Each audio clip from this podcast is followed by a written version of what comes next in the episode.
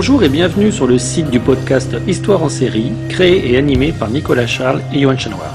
Au programme, une analyse des séries d'hier, d'aujourd'hui et de demain par des spécialistes des questions mobilisées par nos shows préférés. Histoire en série, c'est le podcast qui met en relation histoire, sciences humaines et séries.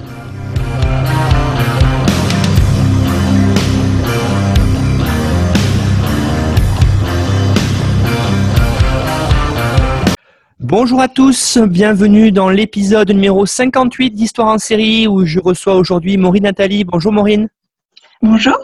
Alors Maureen, vous êtes professeur agrégé d'histoire et docteur en histoire et anthropologie religieuse. Vous êtes postdoctorante à l'université de Fribourg en Suisse où vous participez au programme de recherche sur la compétition religieuse dans l'Antiquité tardive. Donc on a mis le lien dans votre bibliographie, biobibliographie sur notre site internet et une partie de vos travaux, Maureen, euh, aborde les représentations et usages de l'histoire dans les productions culturelles contemporaines. Et c'est à ce titre-là que vous avez gentiment aujourd'hui accepté Hein, de nous parler euh, d'une série, justement. Et cette série, on va l'analyser à travers ce prisme de recherche-là. Donc, Maureen, pour commencer, peut-être présentez-nous quelle série on va évoquer aujourd'hui dans cet épisode 58 et euh, aussi quels sont les liens avec votre domaine de recherche à vous. Alors, merci beaucoup euh, pour cette présentation. Alors, je vais vous parler d'une série qui s'appelle True Blood, qui a été diffusée sur HBO euh, entre 2008 et 2014, donc qui est achevé maintenant, et qui est l'adaptation euh, d'une série, de, romans qui s'appelle The Thousand Vampire Mysteries de Charlene Harris, qui elle a été publiée entre 2001 et 2013. Alors, euh, je pense qu'elle est un peu oubliée maintenant, cette série, alors qu'elle n'est pas très, très ancienne. Mais pour vous replacer un petit peu la popularité de la série à l'époque, c'est une série en sept saisons.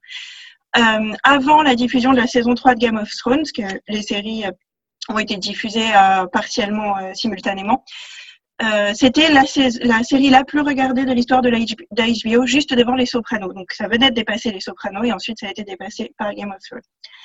Alors, qu'est-ce qui se passe? Quel est l'argument de cette série? Alors, l'action se passe dans une petite ville de Louisiane, une petite ville fictive qui s'appelle Bontemps, et c'est dans une réalité alternative. Donc, la base de la série, c'est que récemment vient d'être inventé du sang de synthèse par un scientifique japonais. Et euh, cette découverte a conduit les vampires, qui donc existent dans ce monde, à révéler leur existence au grand jour. Et comme désormais ils peuvent techniquement vivre sans euh, tuer ni blesser personne, puisqu'il y a du sang de synthèse disponible en grande quantité, certains d'entre eux cherchent à cohabiter avec les humains. Et donc, on prend le cours de la série deux ans après la révélation de Great Reveal, la révélation de l'existence des vampires, et on est face à un monde qui s'adapte à cette nouvelle réalité progressivement. Euh, on, a, on voit l'essentiel, en tout cas au début, des événements à travers les yeux d'une protagoniste qui s'appelle Suki Coast, qui est une, euh, une humaine, mais qui dispose d'une capacité surnaturelle au début de la série, inexpliquée, qui est qu'elle lit dans les pensées des humains. Et au fur et à mesure euh, que euh, la série euh, progresse, que l'intrigue avance, on découvre qu'il y a non seulement des vampires et des humains, mais aussi toute une galerie de personnages appartenant à des catégories diverses, de personnages surnaturels, des médiums, des fées, des personnages qui se transforment en animaux, etc., etc. Donc en termes de genre, c'est du fantastique, ça, c'est évident. c'est un sous-genre que depuis une dizaine d'années on appelle la bitlit, une jeune, euh, une jeune euh, héroïne euh, qui rencontre des aventures dans un monde surnaturel, en général où il y a des vampires. Il y a deux versions du Beatlit, il y a une version teenager et une version adulte, là c'est très clairement la version adulte. Et ça fait aussi partie d'un genre littéraire qu'on appelle, qui était originellement littéraire, qui est devenu un genre artistique qu'on appelle le gothique du Sud aux États-Unis. C'est-à-dire le gothique, c'est à, peu près une version, similaire au gothique britannique qu'on connaît euh, mieux en France peut-être. Donc c'est l'idée d'un passé réprimé qui revient hanter le présent et que euh, le présent refuse d'admettre. Donc c'est exactement ça ce qui se passe dans True Blood. Et en plus, c'est un contexte particulier, c'est celui du sud des États-Unis, donc celui le sud au sens de la guerre de sécession. Et donc avec euh, tout un, un, contexte extrêmement spécifique, social, politique, linguistique, religieux, extrêmement spécifique. Donc, Maureen, effectivement, hein, ce qui est très intéressant ici dans votre présentation, c'est qu'on est face à une série qui a été euh, largement diffusée. Et cette série, euh, on va l'analyser par le prisme de vos recherches à vous. Euh, c'est-à-dire, vous n'êtes pas spécialiste des États-Unis, mais vous travaillez sur les représentations de l'Antiquité tardive dans notre culture actuelle. Alors, on peut aussi renvoyer les auditeurs à l'épisode 23 où Fabien Bièvre-Perrin, spécialiste aussi de l'Antiquité, avait mené une démarche similaire dans la série Pause. Alors, euh, qu'est-ce que vous nous proposez aujourd'hui, Maureen, pour étudier True Blood? Alors, euh, effectivement, on pourrait faire, et c'est très fructueux et ça a déjà été fait, des analyses de la série euh, qui sont des analyses de civilisation américaine, donc qui expliquent le contexte du Sud, etc., qui n'est pas du tout ma spécialité. En revanche, il y a un autre aspect de cette série qui a été d'emblée revendiqué et souligné comme extrêmement important, qui est les motifs religieux. Donc, une des choses, un des éléments les plus connus de la série, même pour les gens qui l'ont pas regardé, pour les gens qui aiment les séries, c'est le générique, qui euh, est construit euh, d'une manière très originale. Alors, qui est, une juxtaposition d'images, mais qui, a, qui ne reprend aucune image de la série et euh, qui illustre les thèmes de la série. Et parmi les thèmes, quand on voit, on regarde le générique, faut le trouver sur YouTube si vous voulez le regarder, c'est on voit tout de suite la place centrale de la religion est soulignée, parce qu'on voit énormément d'objets et de scènes qui euh, ont une très forte connotation religieuse. On voit des, pierres tombales avec des croix, donc des pierres tombales chrétiennes, mais on voit aussi des scènes euh, qui, peut-être pour un public français, euh, paraissent très exotiques. Par exemple, on voit des scènes d'exorcisme par des pasteurs charismatiques. On voit un baptême d'une adulte par immersion dans l'eau vive. Et si pour les Français, ce, type de rite peut paraître tout à fait originaux, ce sont des rites classiques les pasteurs pas charismatiques sont pas systématiques, mais il y en a quand même beaucoup, dans les églises qui relèvent de la Convention baptiste du Sud, qui est la plus importante congrégation religieuse des États-Unis en nombre. Donc, euh, ce ne sont pas du tout euh, des rites euh, secondaires, exotiques. Quand les gens les voient dans cette série, ils sont représentés sous une forme qui est un petit peu malsaine. Alors, je vais vous dire tout de suite pourquoi après. Mais par contre, en termes de rites, ce sont des rites très communs. Mais ce qui fait qu'ils sont représentés sous une forme malsaine, c'est que euh, toutes les images à connotation religieuse dans le générique sont liées à des images de sexe et de violence. Et euh, c'est une parfaite illustration des thèmes principaux de la série, parce que parmi les trois thèmes principaux de la série, c'est la religion, le sexe et la violence. Et en termes de religion, je vous ai dit que c'était des, éléments qui faisaient allusion à l'Église baptiste. Euh, c'est ce qu'on voit dans le, dans le générique. Mais en fait, dès que la série commence, on voit que parmi les inspirations religieuses qui ont servi à construire ce monde fictionnel, il y a énormément de représentations qui viennent directement de l'Antiquité. Et donc c'est pour ça que j'ai travaillé un petit peu sur cette série et que je vous en parle aujourd'hui. Oui, c'est très gentil de votre part et je pense qu'on va aussi avec ça découvrir de nombreuses choses. Alors peut-être première question, euh, Maureen, le vampire euh, dans l'Antiquité, ça existe? Non. Euh, alors, je vous ai fait la réponse simple. Euh, en fait, si vous cherchez, si vous allez consulter euh, suite à cette émission un livre sur l'histoire du vampire, vous allez voir probablement une première partie qui va s'appeler Antécédents antiques, mais en fait sous la forme dans laquelle on, le connaît aujourd'hui, c'est-à-dire un revenant avec un corps qui est animé par une âme et sur la très longue durée, ça n'existe pas exactement sous cette forme. Mais il y a des éléments du vampire commun qu'on va voir après qui existait déjà dans l'Antiquité, mais surtout dans la série, il y a d'autres personnages qui, eux, sont soit des personnages mythologiques qui étaient connus, élaborés dans l'Antiquité, soit des personnages historiques de l'Antiquité. Donc, par exemple, euh, un qui a fait très vite son apparition dans la série et qui surtout a eu toute une intrigue construite autour de lui, c'est dans la saison 2, un personnage féminin qui s'appelle Marianne dans la série et qui en fait est une ménade. Alors, une ménade, euh, qu'est-ce que c'est? C'est un élément cultuel de l'Antiquité, euh, banal, et qui dans la série est représenté sous une forme déviante. Et c'est ça qui est assez intéressant. Euh, donc, à l'origine, une ménade, c'est une des catégories d'initiés au culte de Dionysos, donc le dieu grec bien connu. Et ce dieu grec a, un culte qui a une forme extatique en particulier. C'est-à-dire que dans le cadre de certaines de cérémonies de son culte, qu'on appelle des mystères, qui en grec se dit orgia, qui a donné le nom qu'on connaît à orgie, mais en fait, à l'origine, ça voulait pas du tout dire ce que orgie veut dire dans le langage courant. Euh, donc, ces, initiés, sous l'effet de l'enthousiasme, c'est-à-dire sous la possession divine du Dieu, se livrent à des comportements similaires à ceux qu'engendre la folie. C'est lié au mythe de Dionysos, qui euh, a puni, euh, quand il est revenu en Grèce dans son enfance, les gens qui ne croyaient pas à sa divinité en les rendant fous. Donc, les Ménades, dans le culte de Dionysos, elles imitent des comportements qui sont des comportements considérés comme typiques de la folie sous l'influence de la possession divine. Et comment se traduisent ces comportements? Euh, Par l'idée qu'ils euh, vont au-delà des interdits juridiques et sociaux. Alors en fait, dans l'Antiquité, c'est probablement beaucoup plus euh, calme, en tout cas, que ce, que, la représentation, populaire en a fait. C'est notamment des danses, on a très peu de sources sur ce à quoi ça ressemble, mais euh, probablement des danses qui ont l'air assez désarticulées dans l'espace public. Euh, mais très très vite dans l'Antiquité, il y a eu toute une série d'accusations et de représentations qui se sont fixées autour de ce culte. Et dès l'époque romaine, on a accusé les adeptes de Dionysos euh, de profiter euh, des cérémonies religieuses et de la certaine liberté qu'ils avaient au sens où on acceptait qu'ils représentent des comportements qui n'étaient pas euh, habituels pour euh, commettre des crimes, et notamment des crimes de sang. Et comme c'est un rite en partie secret, on ne sait pas ce qui se passe pendant l'initiation, ce qui est normal dans l'Antiquité, il y a plusieurs, euh, plusieurs cultes de ce type, mais ça a euh, permis d'ajouter au moulin euh, de l'idée qu'il se servait de ce vêtement religieux pour commettre des crimes. Et c'est ce que Marianne fait dans la série. C'est-à-dire qu'elle cherche à commettre des crimes de, diverses catégories de crimes. Alors d'abord, tout simplement euh, au sens faible des transgressions morales. Elle encourage les gens à avoir des relations sexuelles à peu près dans tous les sens et dans tous les contextes. Et puis, elle essaye de commettre de véritables crimes, c'est-à-dire des crimes de sang, de tuer l'un des personnages principaux de la série qui s'appelle Sam.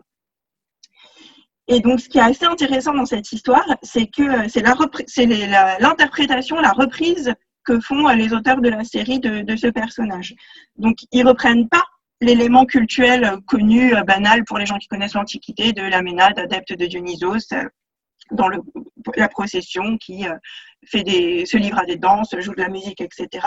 Ils reprennent la représentation qui s'est petit à petit fixée dans l'esprit, dans la culture populaire, en partie à cause des auteurs romains qui ont raconté l'histoire des crimes qu'auraient commis les adeptes de Dionysos. Et donc, ils s'en servent pour euh, mettre en scène euh, des, risques liés à des crimes très graves.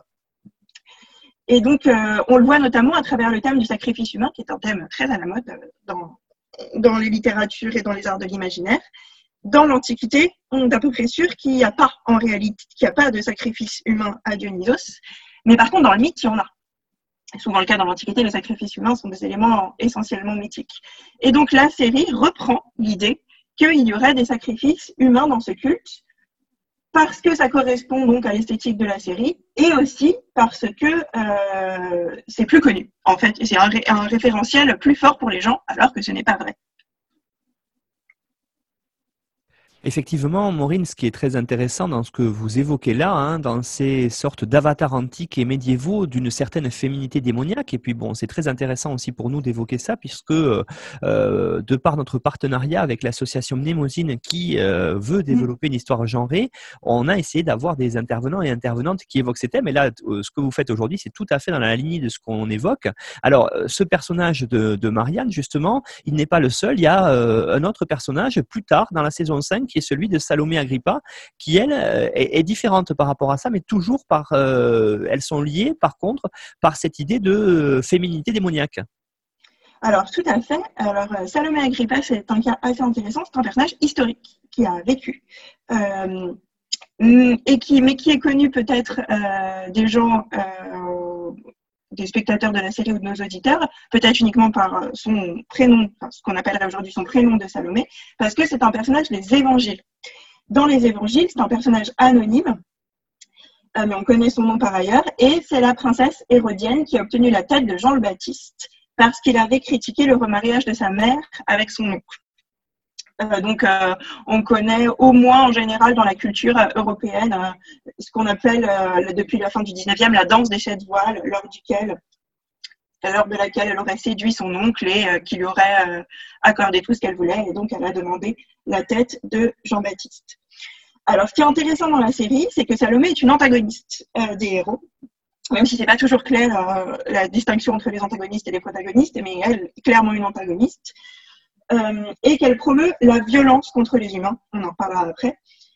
Et elle fait de sa séduction et de sa sexualité une arme. Donc jusque-là, pour le lecteur qui aurait une vague idée de qui est Salomé dans les évangiles, on a l'impression que euh, la reprise de son personnage euh, est assez directe et colle assez bien avec euh, l'image que peut-être le téléspectateur avait d'elle. Il faut aussi rappeler que Troubled est une série américaine et elle est censée faire directement appel dans l'esprit des lecteurs à leur culture biblique, puisque la culture biblique des Américains est assez supérieure à la culture biblique française pour euh, un téléspectateur moyen. En tout cas, c'est le pari que font euh, une partie des, auteurs. Mais ce qui est intéressant concernant le, cas de Salomé, c'est qu'à un moment dans la série, elle raconte sa version des événements de l'Évangile. Donc c'est bien le même personnage. Hein. Euh, elle raconte quelle est sa famille, etc. C'est une princesse hérodienne.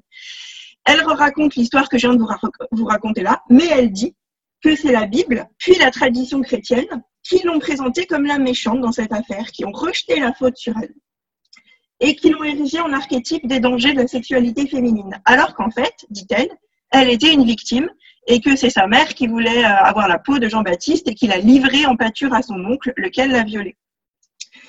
Donc, euh, pour le lecteur, je pense, non averti de l'histoire euh, antique et de l'histoire des religions, je pense que c'est un, retournement assez original auquel il ne s'attendait pas qui nous montre l'idée qu'il y a dans une tradition, dans une histoire, dans un récit historique connu, dans une tradition, que à partir des mêmes événements peuvent être élaborés des récits tout à fait différents. Et lorsqu'on cherche à distribuer les torts, si c'est ce qu'on veut faire, eh bien, on voit que les torts ne sont pas forcément là où on croyait qu'ils étaient. Si on veut faire une analyse morale de la chose.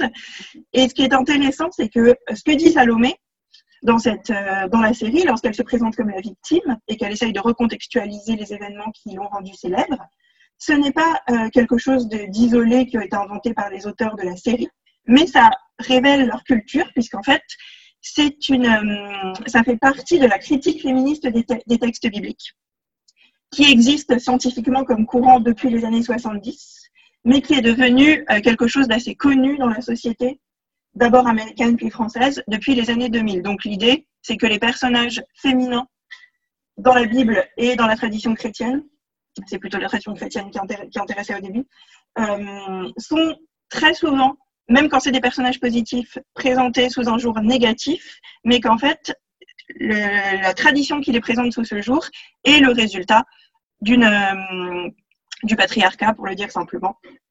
Et c'est donc ce qui serait arrivé à Salomé Agrippa. Alors, autre personnage, euh, toujours d'origine euh, moyenne-orientale, on va dire, et, antique d'ailleurs, euh, peut-être d'ailleurs antécédent aux autres, c'est le personnage de Lilith que l'on voit dans les saisons 5 et 6. Alors, qu'est-ce qu'on peut dire dessus, Maureen? Parce que là, il y a vraiment aussi une certaine tradition qui est reprise via, bien sûr, le judaïsme, par exemple. Oui, alors euh, je ne l'ai pas dit, mais Salomé Agrippa, vu que c'est une princesse hérodienne, c'est une princesse juive, évidemment. Euh, et euh, il y a un autre personnage qui est lié à la tradition juive, donc c'est Lilith, qui est un personnage qu'on dirait mythologique, nous.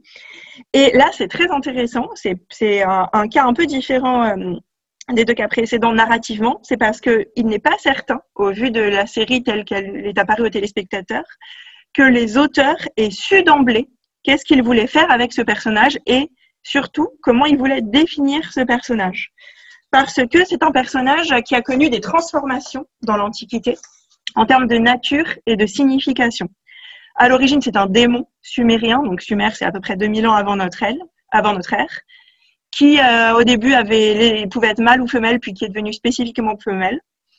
On le trouve mentionné une fois dans la Bible en hébreu, euh, mais euh, en passant comme un démon parmi d'autres c'est surtout dans la fin de l'Antiquité que euh, les sources juives ont vraiment euh, développé ce personnage et ils en ont fait un démon féminin lubrique, aux longs cheveux, un peu similaire à ce qu'on trouve dans le monde grec qu'on appelle les lamias, euh, c'est-à-dire euh, des sortes de succubes en fait, qui veulent s'accoupler avec les humains avant de les tuer. et dans la tradition juive, c'est devenu la mère des démons, Lilith.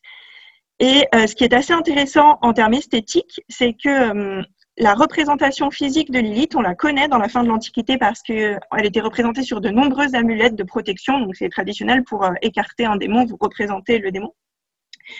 Et euh, dans ces amulettes, on voit que Lilith est représentée nue, en nudité frontale. Et c'est très intéressant parce que c'est comme ça qu'apparaît le personnage pour la première fois dans la série.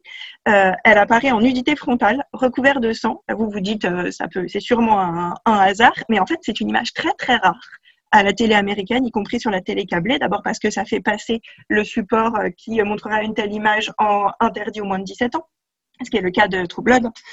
Euh, on voit qu'il y a une tradition de représentation, puisque à travers l'histoire euh, de l'art, il est assez fréquent que Lilith ait été représentée comme ça. Donc on voit ici l'aboutissement à la télévision américaine sur HBO dans les années 2000 d'une tradition esthétique qui remonte à l'Antiquité tardive. Concernant l'identité de Lilith, je vous dis, c'est pas très clair au début de la série, au début de son apparition, on sait pas très bien qui c'est. Elle a le nom de Lilith, euh, mais on voit pas très bien euh, sa nature. Est-ce que c'est un vampire Est-ce que c'est une humaine Est-ce que c'est une déesse On ne sait pas qui c'est. Et en fait, les auteurs ont fini par choisir une version euh, de la tradition sur Lilith, qui est une version rabbinique du Xe siècle de notre ère, qui est l'idée que Lilith était la première femme d'Adam qu'elle s'est rebellée contre lui parce qu'elle ne voulait pas se soumettre à lui, notamment au cours de l'acte sexuel. Et elle est devenue la mère des démons. Et donc True Blood réinterprète cette, euh, cette, tradition en en faisant, plus spécifiquement que la mère des démons, la mère des vampires. Et donc l'intrigue autour de Lilith, au début en tout cas de l'introduction du personnage, c'est que du sang de Lilith a été conservé euh, par les vampires et qu'à chaque fois que des vampires en ingèrent, volontairement ou malgré eux, ils se livrent à leurs pulsions les plus violentes et commettent des abus sexuels et des meurtres sur des humains. Donc on voit que c'est la même fonction initiale que la ménade, l'idée de la transgression, du crime, etc. Mais euh, euh, ce qui est intéressant dans le cas de Lilith, c'est que l'intrigue a changé de signification complètement. Et euh, probablement, à mon avis, pas de manière envisagée au début de la série. Tout d'un coup, Lilith est devenue un adjuvant au lieu d'être un antagoniste. Et elle a changé de fonction narrative, elle est devenue la représentante des groupes opprimés, puisque dans les dernières saisons de euh, True Blood, 5, 6 et 7, les vampires sont euh, les cibles d'une tentative de génocide organisé. Et dans ce contexte, Lilith, qui donc est présentée comme la mère des vampires, cherche à les protéger, à les mettre en garde et à les sauver. Et c'est assez intéressant parce que c'est une, on voit que c'est un processus de, euh, de repositivation d'un personnage qui été reçu négativement dans la tradition. Donc on voit le même, euh, le même processus à l'œuvre que dans le cas de Salomé Alexandra. Et dans la mythologie, c'est quelque chose qui est devenu très fréquent depuis les années 70, surtout depuis les années 2000 dans le grand public, c'est de, de réétudier une figure mythologique qui était une figure féminine négative comme Méduse, qui est le cas qu'on doit connaître le mieux, je pense, pour, pour voir ce qu'elle a de positif et euh, pour voir qu'il y a d'autres traditions et d'autres discours autour de ce personnage qui en font un personnage positif. Donc c'est exactement la même chose qu'on a dans True. Et c'est particulièrement intéressant dans True parce que la série a été en partie conçue de manière explicite, selon les créateurs, comme une métaphore de la marginalisation de certains groupes sociaux aux États-Unis, notamment des homosexuels. Euh, et la métaphore a dû être désavouée par les auteurs de la série à la fin, enfin, à la fin de la diffusion de la série parce qu'ils se sont rendus compte de ce que cette métaphore avait de, de, dangereux potentiellement, puisque en faisant les vampires le reflet symbolique, le reflet fictionnel des homosexuels dans la société américaine actuelle, ils se sont rendus compte que c'était problématique parce que les vampires sont des, êtres violents dans la série. Certains essayent de le réprimer, mais ce sont des êtres violents. Du coup, ils ont dû revenir sur cette, euh, sur cette équivalence, sur ce, sur ce symbolisme, pour le désavouer, alors qu'il était revendiqué au début de la diffusion de la série. Alors, ce qui est intéressant, Maureen, vous l'avez dit, hein, c'est que on a dans cette série deux personnages. Hein, vous les avez présentés, Lilith et Marianne, qui sont les figures d'une altérité menaçante. Euh, mais cette altérité, justement, la série la présente de façon encadrée. Qu'est-ce qu'on peut dire dessus, euh, Maureen? Alors, euh, ce qui est assez intéressant, c'est que ce sont des personnages qui, de par la tradition de laquelle ils sont reprises pour ces deux personnages, mais aussi de par la manière dont la série les avait initialement présentés, ce sont des personnages qui ont en partie une nature divine, puisque euh, la Ménade, traditionnellement, c'est un, un personnage, euh, après avoir été un initié de Dionysos, ça vient d'un mythe, donc c'est un personnage mythologique, les Ménades. Mais dans la série, la Ménade du nom de Marianne, il y a un certain doute sur le fait qu'elle soit pas plutôt une divinité, puisqu'elle se présente comme euh, extrêmement âgée euh, et elle a certains attributs divins. Pour Lilith, euh, la question se pose aussi parce qu'elle a tellement de pouvoirs dans la série qu'à un moment, des pouvoirs que combinés n'ont aucun autre vampire.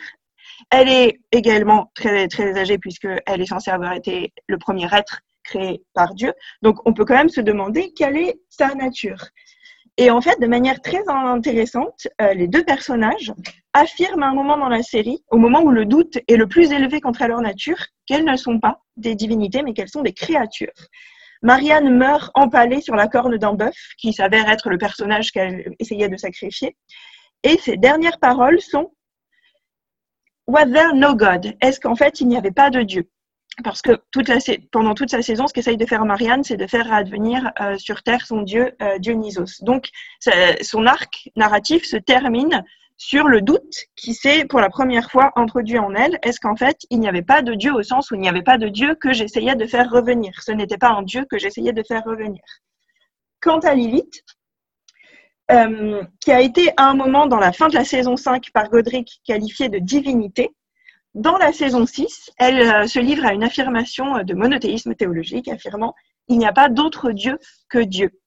Et c'est assez intéressant parce que euh, c'était pas absolument nécessaire à l'intrigue euh, dans les deux cas qu'il y ait une, affirmation de monothéisme théologique et on peut quand même se demander si euh, c'est pas un moyen d'acquérir la bienveillance de l'auditoire américain, puisque toutes les transgressions possibles et imaginables à peu près sont représentées dans True. Certaines du livre étaient trop, considérées trop transgressives, elles n'ont pas été représentées à l'écran. Mais il y en a quand même beaucoup. Mais par contre, on a l'impression que euh, le monothéisme est une sorte de garde-fou. On ne peut pas représenter quelque chose dans une réalité alternative qui ne soit pas monothéiste. Donc, on a des affirmations de monothéistes qui ne sont pas très nécessaires narrativement, mais qui en tout cas ont toujours été euh, affirmé dans la série. Alors, ce qui est très intéressant, Maureen, dans ce que vous avouez là, et c'est vrai, hein, vous l'avez déjà dit euh, un peu plus tôt dans notre entretien, euh, c'est qu'on est face à une société euh, états-unienne qui est une société très concernée par la religion, hein, que ce soit la religion bien sûr catholique, mais surtout, vous l'avez dit, dans cette partie sud des États-Unis, hein, sud-est plutôt protestante, il y a quand même, à travers cette série, on peut apercevoir toute, une partie socio-culturelle liée à la religion. C'est très intéressant et c'est vrai que euh, il faut bien voir ça pour comprendre la série. Peut-être que nous, en tant que société sécularisée en France, on a plus de mal à voir tout ça, mais on voit bien que dès les débuts de la série, par exemple, Maureen, il y a une certaine euh, apparaît une certaine controverse théologique sur la nature des êtres et en particulier de savoir si ces vampires, est-ce que ce sont des créatures euh, malfaisantes ou pas. Tout à fait. Et donc, euh, pour euh, tout à fait aller dans votre sens, en fait, ce qui est intéressant, c'est que euh, quand on dit controverse théologique, en France, nous n'avons jamais dans la place publique de controverse théologique. C'est très, très rare. On peut avoir des controverses sur la religion, très rarement sur la théologie. La théologie étant la nature de Dieu, de ses relations avec les autres êtres, etc. Mais en fait, aux États-Unis, c'est un peu différent parce que c'est bien connu pour nous euh, dans ce que nous retransmettent les médias, dans le débat public et politique américain, les arguments bibliques sont des véritables arguments. C'est-à-dire qu'ils ils peuvent être reçus et quand on est, on est attaqué par un adversaire sur un argument biblique, on y répond. On ne peut pas euh, le mettre à l'écart comme si cet argument n'était pas valable. Et de manière très intéressante, on a ça représenté exactement dans la série avec une controverse théologique sur la nature des êtres. Puisqu'en fait, pour vous replacer les choses en un petit peu de théologie, pour les, croyants humains, on va dire, pour commencer, la question cruciale est de déterminer si les vampires sont des créatures de Dieu et s'ils ont une âme. Et donc, à cette question, ça c'est une question théologique, puisque être une créature de Dieu, il y a un enjeu moral derrière. Parce que si on conclut que les vampires sont des créatures de Dieu, alors on ne peut pas condamner leurs actes par principe. Que si ce sont des créatures de Dieu, Dieu a prévu la manière dont ils allaient se comporter. Donc, on ne peut pas les condamner par principe. Et donc, on a, dès le tout début de la série, le deuxième épisode, une, scène de mise en abîme. C'est-à-dire que nous, téléspectateurs, nous regardons la série à la télé ou sur nos ordinateurs, pendant que la protagoniste, Stookie, regarde elle-même un débat télévisé. Et ce débat télévisé oppose une représentante de la Ligue américaine des vampires, qui est une association qui revendique l'accès aux equal rights, l'égalité des droits des vampires avec les humains, qui est face, dans un débat télévisé, à un révérend, le révérend Théodore Niolin, qui lui est le fondateur d'une d'une congrégation qui s'appelle la Confrérie du Soleil. Et donc les deux personnages débattent de est-ce que les vampires sont des créatures de Dieu euh, Et en fait, c'est un vrai problème théologique, c'est pas du tout un problème faible et il s'est posé dans l'histoire parce que dans le cadre d'une théologie euh, avec une, religion monothéiste où vous avez une divinité créatrice, l'existence de démons est un problème. Parce que euh, si la divinité est la source de toute création, pourquoi est-ce qu'elle a créé des démons? Donc, il faut trouver, selon les religions et selon les époques, on a trouvé différentes justifications, il faut trouver des justifications pour expliquer l'existence de démons. Donc, pour l'élite, dans la tradition juive, elle s'est rebellée contre son créateur. C'est ça qui fait que c'est un démon. Du coup, dans le débat télévisé que regarde la protagoniste, on a les deux positions. On a le révérend Niolin qui dit que les vampires ne sont pas des créatures de Dieu, donc, ce sont des êtres contre nature, et il emploie un lexique unearthly creatures, donc créatures impies, et monstres, donc monstre au sens forme du terme, c'est-à-dire quelque chose qui ne rentre pas dans les catégories euh, normales de la création. Il en conclut donc, il en tire la conséquence morale, sociale et politique euh, qui s'impose pour lui. Aucun droit ne doit leur être accordé, premier point, et surtout, il faut les éliminer, puisque ce ne sont pas des créatures divines. Parce que, évidemment, sa contradictrice, Nan Flanagan, qui est une vampire, euh, rejette en euh, jouant sur le fait que euh, s'ils existent, c'est que ce sont des créatures divines, sinon Dieu ne serait pas omnipotent, puisqu'il y aurait des, créatures qui contreviendraient à sa création, et que donc ils doivent avoir accès à l'égalité des droits. Alors là, c'est un débat fictionnel et qui touche des créatures fictionnelles, mais à l'esprit du, téléspectateur. Il fait écho à des débats qui existent vraiment dans la société américaine et qui parfois se trouvent dans les médias. Et le parallèle entre les deux est explicite dans la série, puisque pendant que Suki regarde ce débat à la télévision, il y a une amie à elle qui arrive, son amie d'enfance, qui s'appelle Tara, qui est noire, et euh, qui, elle, pense que les vampires sont des créatures contre nature et qu'il faut les éliminer. Et donc, elle arrive et elle lui dit, tu sais que les vampires, ils peuvent hypnotiser. Et Suki lui répond, bien sûr, et les Noirs sont paresseux et les Juifs ont des cornes. Et donc, c'est très frappant puisque euh, Suki fait explicitement le parallèle entre ces créatures qui viennent d'apparaître dans le monde dans lequel elle vit et qui, pour nous, le téléspectateur, sont des créatures fictionnelles, en faisant le parallèle avec des problèmes historiques d'accès aux droits pour des catégories euh, religieuses et ethniques minoritaires aux États-Unis et ailleurs dans le monde, les Juifs et les Noirs, et elle montre que c'est le fait qu'ils n'ont pas tout de suite eu accès à l'égalité des droits était lié à ce qui est présenté par Suki comme des préjugés à leur égard. Et donc, elle met, en faisant cela, elle met à nu le processus du racisme, qui consiste à essentialiser des individus appartenant à un même groupe. Et donc, dans toute la série, en fait, c'est le prisme que le téléspectateur a nécessairement dans son esprit, comme je l'ai dit plus tôt, c'est que la représentation d'un groupe opprimé fait écho à des groupes qui ont été dans l'histoire véritablement des citoyens de seconde zone et qui, dans certains cas, euh, font écho à des débats contemporains, puisque la série a été diffusée au même moment où euh, il y avait une, procédure en cours dans la justice américaine pour l'accès des homosexuels au, euh, à l'égalité des droits, en termes, de, en termes matrimoniaux notamment. Alors oui, Maureen, c'est vrai que c'est très intéressant ce que vous évoquez là. Je pense que peut-être on, peut essayer de développer avec cette idée euh, que finalement hein, les vampires euh, ne sont pas que des créatures malfaisantes, ce sont aussi des créatures qui sont euh, elles-mêmes capables de compassion, par exemple. Donc là, il y a, j'allais dire peut-être presque un plaidoyer pro domo hein, de, de, la part des showrunners de la série envers les personnes qu'on peut considérer, bien sûr, vous l'avez évoqué, comme différentes et qui justement, euh, dans cette série, sont montrés euh, comme des personnes capables euh, de d'avoir des réactions qui sont jugées être humaines. Alors, vraiment, vous l'avez dit, est-ce que cette série, c'est pas une série antiraciste? Alors, c'était revendiqué comme, tel par les, par, les, par les auteurs, surtout au, début, au début de la série. Et effectivement, c'est ça qu'ils ont essayé de montrer, c'est qu'en fait, dans le débat tel que je vous l'ai montré, encore une fois, la conviction est une question de point de vue. Donc, dans la mesure où le téléspectateur regarde la série, comment vont faire les auteurs de la série, les showrunners, pour montrer que euh, la, mise en minorité des vampires et le discours qui consiste à, prôner leur élimination est un discours raciste, eh bien, ils, vont montrer à l'écran, mettre en scène des vampires qui n'ont jamais commis ou ne commettent plus d'actes condamnables afin de casser la pensée raciste qui consiste à essentialiser les catégories. Donc, en fait, ces vampires, ils apparaissent assez rapidement dans la série, dès la saison 2.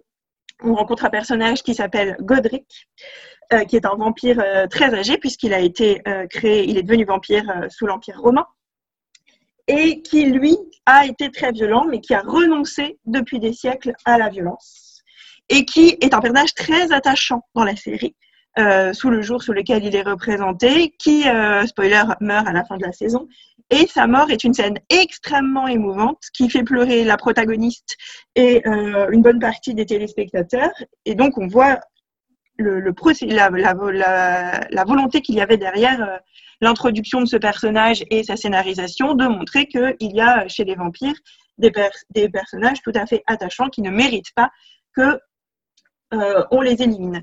Et puis le cas de Godric, on pouvait dire qu'il était encore un petit peu bon euh, ambigu puisque Godric euh, avoue qu'il a commis beaucoup de crimes et d'ailleurs euh, il cherche la mort. Hein. Personne ne le tue.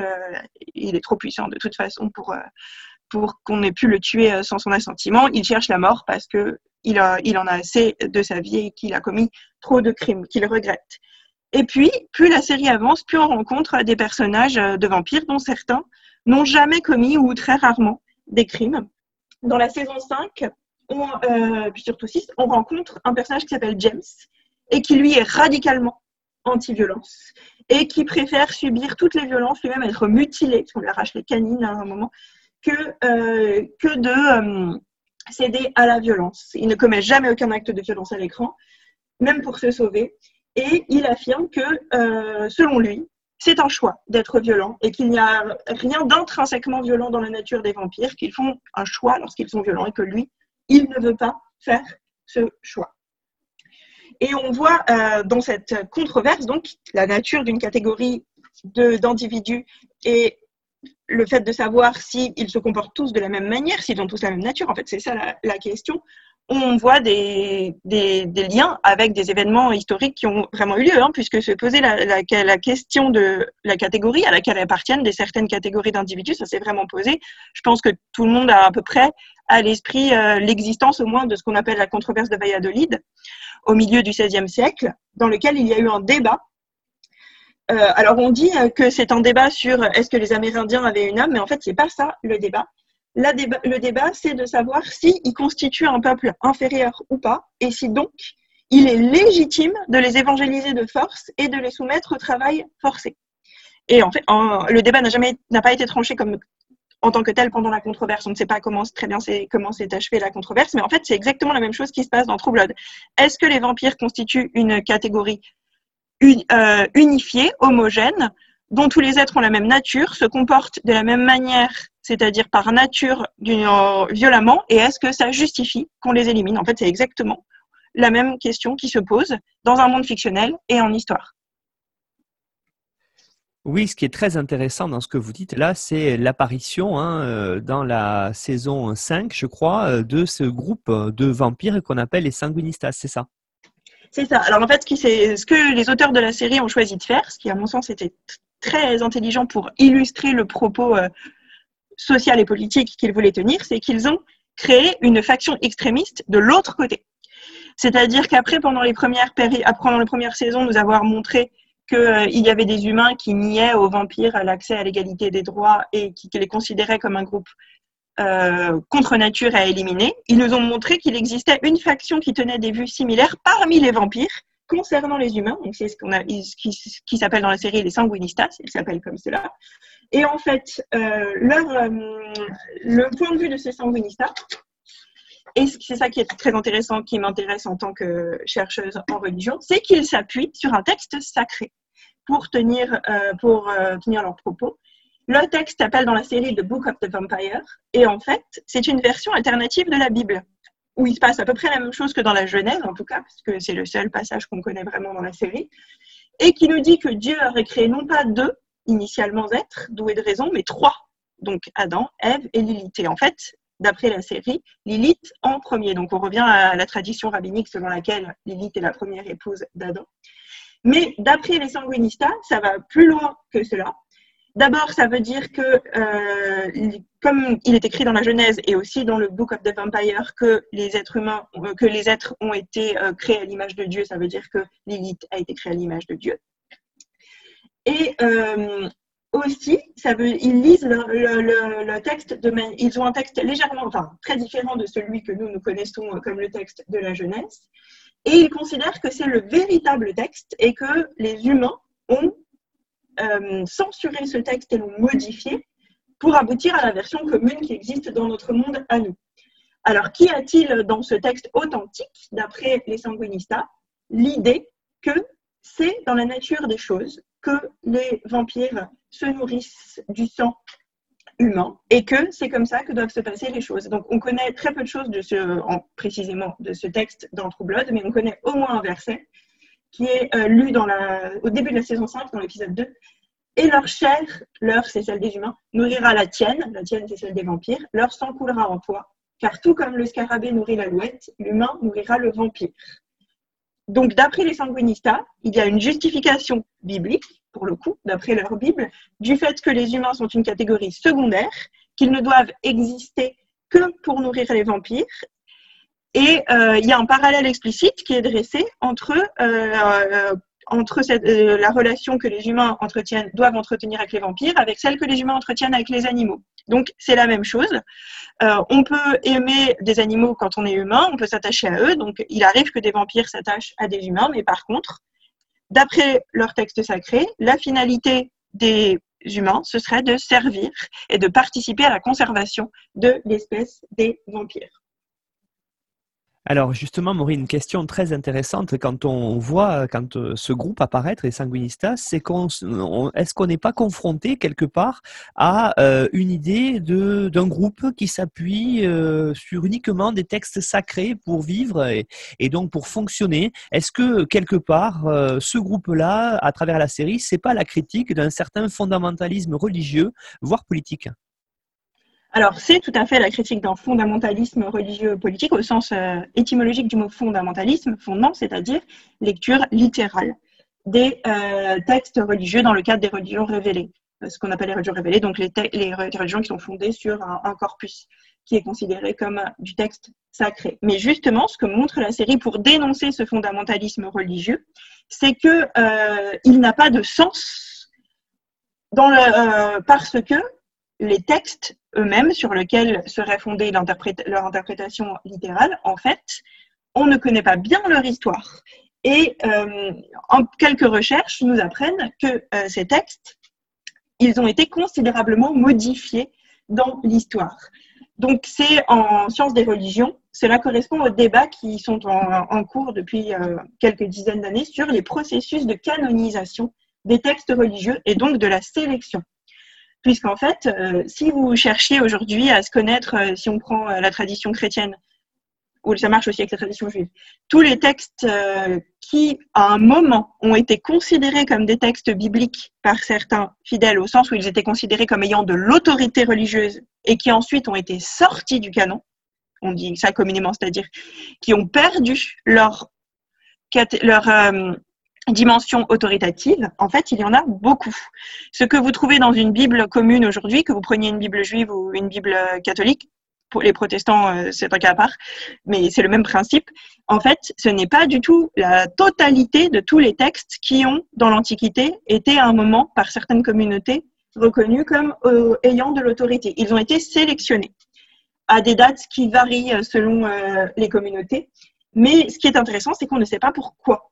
C'est-à-dire qu'on on ne sait pas encore très bien aujourd'hui la, liste complète des critères qui ont fait que en gros, pour les textes chrétiens, euh, c'est une histoire de 1500 ans. Mais euh, c'est à peu près fixé, essentiellement fixé autour du troisième siècle de notre ère. On ne sait pas ce qui fait que certains textes ont été sortis exactement. Par contre, on a remarqué, et ça fait le lien avec des choses qu'on a dit précédemment, que les textes qui euh, légitimaient l'autorité religieuse des femmes ont tous été sortis du canon. Donc c'est quand même assez, intéressant et du coup ça révèle que ce soit la question de l'autorité religieuse des femmes ou euh, ici celle de la nature des êtres. L'erreur, si vous voulez, du fondamentalisme, si on voulait considérer que le texte est un texte sacré, qu'on considérait qu'il devait avoir force dans la société actuelle, le problème, c'est que ces textes ont été eux-mêmes sélectionnés. Donc, c'est l'idée que vous pouvez justifier ce que vous voulez. Des gens avant vous sont passés pour faire une sélection qui les arrangeait, je dis ça rapidement. Donc en fait, ce n'est pas du tout à la parole divine à laquelle vous avez accès. Vous avez, les textes ont été réécrits par, écrits par des gens et ce n'est pas la totalité des textes écrits par des gens auxquels vous avez. Donc c'est une manière dans la série fictionnelle de euh, mettre à nu euh, tout ce qu'il y a comme problème y compris scientifiquement, avec le fondamentalisme religieux et donc avec son corollaire qui intéresse les auteurs, c'est-à-dire l'utilisation d'arguments bibliques dans le débat public et politique américain. Ah oui, justement, c'est très intéressant cette question-là, Maureen, euh, parce que c'est vrai, ce sont des choses qui, sont, qui ont ressurgi ces dernières semaines avec l'élection présidentielle américaine. Et on peut voir aussi à travers la série, justement, qu'on a euh, deux groupes fondamentalistes euh, qui sont pourtant opposés. Hein, les sanguinistas, par exemple, et on l'a dit, et la confrérie du soleil. C'est ça. Donc en fait, euh, ces deux, organisations fondamentalistes, on dirait aux deux côtés du spectre, puisque euh, chacun veut considérer que l'autre euh, fait partie d'une catégorie contre nature qu'il faut soit éliminer, soit maintenir en esclavage, hein, pour dire les choses simplement. Et en fait, le but est de dénoncer le, caractère ridicule, ou en tout cas absolument insoluble de l'affaire, puisque les deux factions se basent sur ce, qui est censé être un même texte, c'est-à-dire qu'elles se basent toutes les deux sur la Bible, sauf qu'ils n'ont pas la même version. Et donc à partir de là, si vous voulez, même sur le point de vue, euh, même du point de vue théologique ou scientifique, il ne peut plus y avoir de débat puisque vous n'avez pas la même version des, des événements. Donc personne ne peut s'entendre, on ne peut pas convaincre le camp euh, d'en face de votre bon vouloir. Et c'est intéressant parce que leur, leur texte a connu aussi des aléas il semble que parmi les vampires, ceux qui ne sont pas sanguinistas, ils sont pas du tout convaincus que euh, le Book of the Vampire c'est la plus ancienne version de la Bible. Certains considéraient que euh, c'était un texte, on connaissait pas trop son origine et qui n'avait pas d'autorité.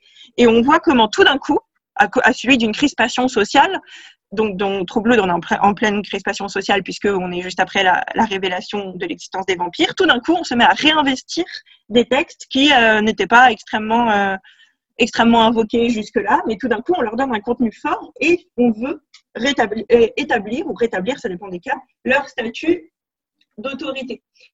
Et euh, dans un contexte où ces arguments ont du sens en politique, évidemment, euh, leur, leur, la nocivité qu'ils peuvent avoir est très importante. L'épouse du deuxième directeur de la confrérie du Soleil s'appelle Sarah Newlin, un personnage extrêmement intéressant dans la série, dont on suppose avec euh, un assez grand consensus qu'en fait c'est un double fictionnel du personnage de Sarah Palin, qui était euh, à un moment euh, pressenti pour être vice-présidente aux États-Unis, qui est une fondamentaliste, enfin qui est conservatrice américaine de la droite chrétienne. Et dans la série, Sarah Newlin dit si vous voulez vraiment faire l'œuvre de Dieu, il faut être en politique, puisqu'en fait, si vous voulez avancer l'agenda divin, c'est ça, hein, c'est ça dont il est question, faire advenir la volonté divine, la seule chose qui a du pouvoir dans la société, telle qu'elle est construite, c'est la politique. Donc il faut appliquer ce que vous tirez de la Bible à la politique. Et il faut s'en servir comme argument, mais aussi comme motivation de l'action. Et donc, dans True on a représenté à l'écran la mise en œuvre d'un génocide, puisque à un moment, la confrérie du soleil prend l'ascendant et elle arrive à enfermer, à rafler. Des, il y a des scènes de rafle qui, ressemblent à des rafles historiques, avec des souricières, des pièges qui sont tendus des vampires au motif qu'ils n'ont pas respecté la législation discriminatoire à leur égard, et notamment le couvre-feu. Donc, ça nous rappelle des épisodes historiques bien connus. Ils sont incarcérés non pas dans des prisons de droit commun pour avoir contrevenu à des règles en vigueur, mais dans des prisons spéciales. et dans ces prisons, on fait sur eux des expériences extrêmement violentes contre leur gré, évidemment. Et puis, in fine, on cherche à les éliminer en leur donnant dans notre blood euh, du sang contaminé par un virus mortel pour les vampires et euh, dans une tentative ultime qui ne réussira pas à euh, les exposer à la lumière du soleil puisque dans True Blood les vampires sont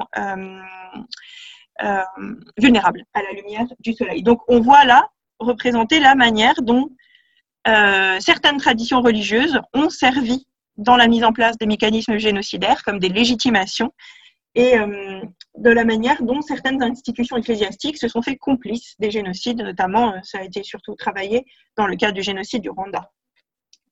Effectivement, Maureen, quand on regarde cette série-là, on se rend bien compte que l'idée d'utiliser une série qui est fantastique euh, permet euh, de dénoncer euh, justement l'engrenage de la violence qui, conduit au processus génocidaire. Et justement, ce personnage de Sarah Newlin est très intéressant là-dessus, puisque, vous l'avez dit, hein, avec sans doute ce double fictionnel de Sarah Palin, ça permet de justifier un point de vue important aux, États-Unis, qui est que tout, toute idée politique part de la Bible. C'est ça, toute idée politique par de et surtout que c'est un programme politique euh, justifié, légitime, que de vouloir mettre en œuvre euh, les, euh, les, commandements bibliques. Et en fait, la série nous montre la manière dont ça se retourne, et c'est assez intéressant, puisque donc Sarah Palin, on va dire que, pardon, Sarah Newlin, dans la série, elle est prête à tout pour faire ce qui est selon elle la volonté divine, c'est-à-dire d'éliminer des vampires. Mais en fait, ça la conduit à commettre des actes absolument injustifiable. Par exemple, euh, elle traite avec euh, une fabricante de sang de synthèse, puisque officiellement elle est censée nourrir les vampires qui, sont incarcérés dans euh, les, établissements qu'elle dirige, en partie. Donc, elle est censée les nourrir, donc il leur faut du sang. Donc, elle a besoin d'une société qui conditionne, qui fabrique et conditionne du sang de synthèse. Donc, elle traite avec des fabricants de sang de synthèse qui sont humains et ces fabricants se rendent compte qu'elle empoisonne le sang. Donc, ils essayent de sonner l'alarme. La personne qui se rend compte, c'est une humaine. Et Sarah Newlin, qui évidemment ne veut pas qu'on sache qu'elle euh, essaye d'éliminer les vampires sous couvert de les nourrir, elle poursuit euh, la personne qui se veut une lanceuse d'alerte, en fait, et elle la tue à coups de chaussure dans une scène extrêmement euh, marquante et assez emblématique de la série. Elle, elle finit par la tuer à coups de chaussure euh, euh, euh, lorsque la personne qu'elle poursuivait meurt elle s'exclame Thank you Jesus, comme si c'est grâce à Jésus qu'elle avait réussi à, tuer son ennemi parce que celle-ci allait contrevenir au plan divin. Et elle laisse le corps de l'humaine qu'elle vient de tuer en pâture aux vampires. Donc on voit, si vous voulez, mise en scène des alliances qui apparaissent complètement contre nature, pour le coup, entre des génocidaires et les cibles du génocide qu'ils veulent mettre en place au motif de euh, punir ceux qui y contreviendraient au plan divin. Donc on voit un renversement intégral et ça permet de mettre en scène, si vous voulez, toutes les hypocrisies de euh, ceux qui prétendent faire advenir le plan divin sur Terre, comme si la divinité, qui est censée, dans la conception chrétienne, être un être omnipotent et omniscient, avait besoin de l'aide des êtres humains pour mettre en place son plan divin. Alors, Maureen, est-ce qu'on peut dire en conclusion justement de cette émission sur True Blood qu'on a analysé par ce prisme-là de la, de la religion notamment, est-ce qu'on peut dire que les showrunners de la série ont vraiment mis en avant, euh, en construisant cette série sur cette saison, une vraie prise de position à la fois théologique et politique euh, sur la société américaine d'ailleurs? Alors, je pense qu'on peut le dire, euh, mais en fait, je pense que justement pour conclure, il faut replacer euh, le récit de True Blood et sa mise en scène et sa, télédiffusion dans le contexte des, années de diffusion. Alors, vous allez me dire, c'est pas très vieux, c'est 2008-2014, euh, mais en 2008, on était en pleine campagne présidentielle. Et au moment de la campagne présidentielle, dans ce contexte, quand la première saison a été diffusée avec une campagne en plus transmédia marketing extrêmement présente, etc., tous les commentateurs ont fait le parallèle, ont interviewé les showrunners qui ont explicitement dit qu'ils euh, voulaient faire pièce à certains propos qui étaient tenus par les candidats du camp républicain euh, pour euh, notamment justifier d'empêcher l'accès à l'égalité des droits aux homosexuels. Mais en fait, comme je l'ai un peu dit précédemment, la société va vite, pour le dire assez simplement, et hum, je ne suis pas sûre qu'on pourrait refaire la même chose aujourd'hui. Parce que euh, justement aujourd'hui, ça paraîtrait difficile de euh, représenter des minorités opprimées qui existent dans, la société en les, mettant en scène euh, via la catégorie des vampires par qui sont représentés comme, comme étant des actes violents. Je pense qu'aujourd'hui, cette, cette transposition passerait beaucoup plus mal qu'elle passerait qu'elle est passée en 2008 où elle était assez célébrée euh, comme extrêmement maligne, extrêmement fine, etc. par euh, les gens euh, qui adhèrent à son propos. Je pense qu'aujourd'hui ça passerait moins. Alors il faudrait une étude plus fine sur le sujet, mais aussi parce que les, propos qui étaient tenus en 2008 pour, pour extrêmes qu'ils pouvaient être n'ont rien à voir avec les propos qu'on tient euh, au jour où nous enregistrons cette émission, qu'on entend tous les jours répercuter dans la presse qui nous raconte ce qui se passe aux États-Unis. On est passé à une autre dimension de, confrontation sociale, de, fragmentation de la société, et je pense que ce propos ne passerait, ne passerait plus sous cette forme aujourd'hui, mais ça reste à démontrer. Effectivement, hein, c'est ce qu'on essaie de, justement de voir à travers euh, Histoire en série. Parfois, c'est ce que vous avez dit, cette idée que les séries sont représentatives de, d'un état d'esprit de l'époque où elles sont tournées et diffusées. Et là, je pense que vous avez très bien montré que même si ce n'est qu'il y a une dizaine d'années, euh, on a quand même euh, la représentation de ce qui se passait à l'époque dans la société américaine.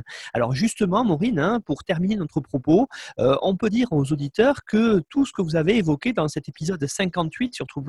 On le retrouve sur notre site internet histoireensérie.com où vous avez fourni une importante bibliographie qui permettra d'aborder déjà vos recherches et puis aussi d'aller plus loin dans tout ce que vous avez énoncé qui était très intéressant sur ces parallèles, notamment euh, sur euh, l'idée euh, de transposition de culture antique et de religion à travers notre société actuelle. Alors, comme tous les numéros d'Histoire en série, hein, ce numéro-là sera rediffusé euh, en lien sur le site de notre partenaire nonfiction.fr où vous retrouvez aussi les résumés euh, de tous les numéros passés.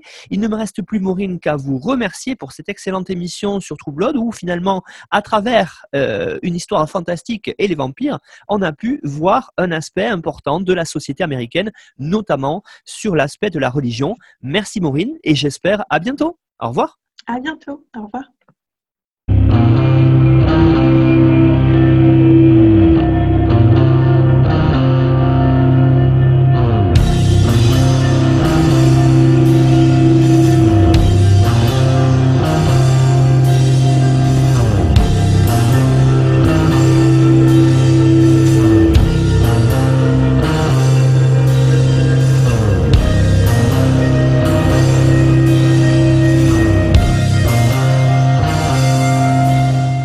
Retrouvez-nous sur Twitter, at en série, pour connaître le programme à venir ainsi que des conseils bibliographiques.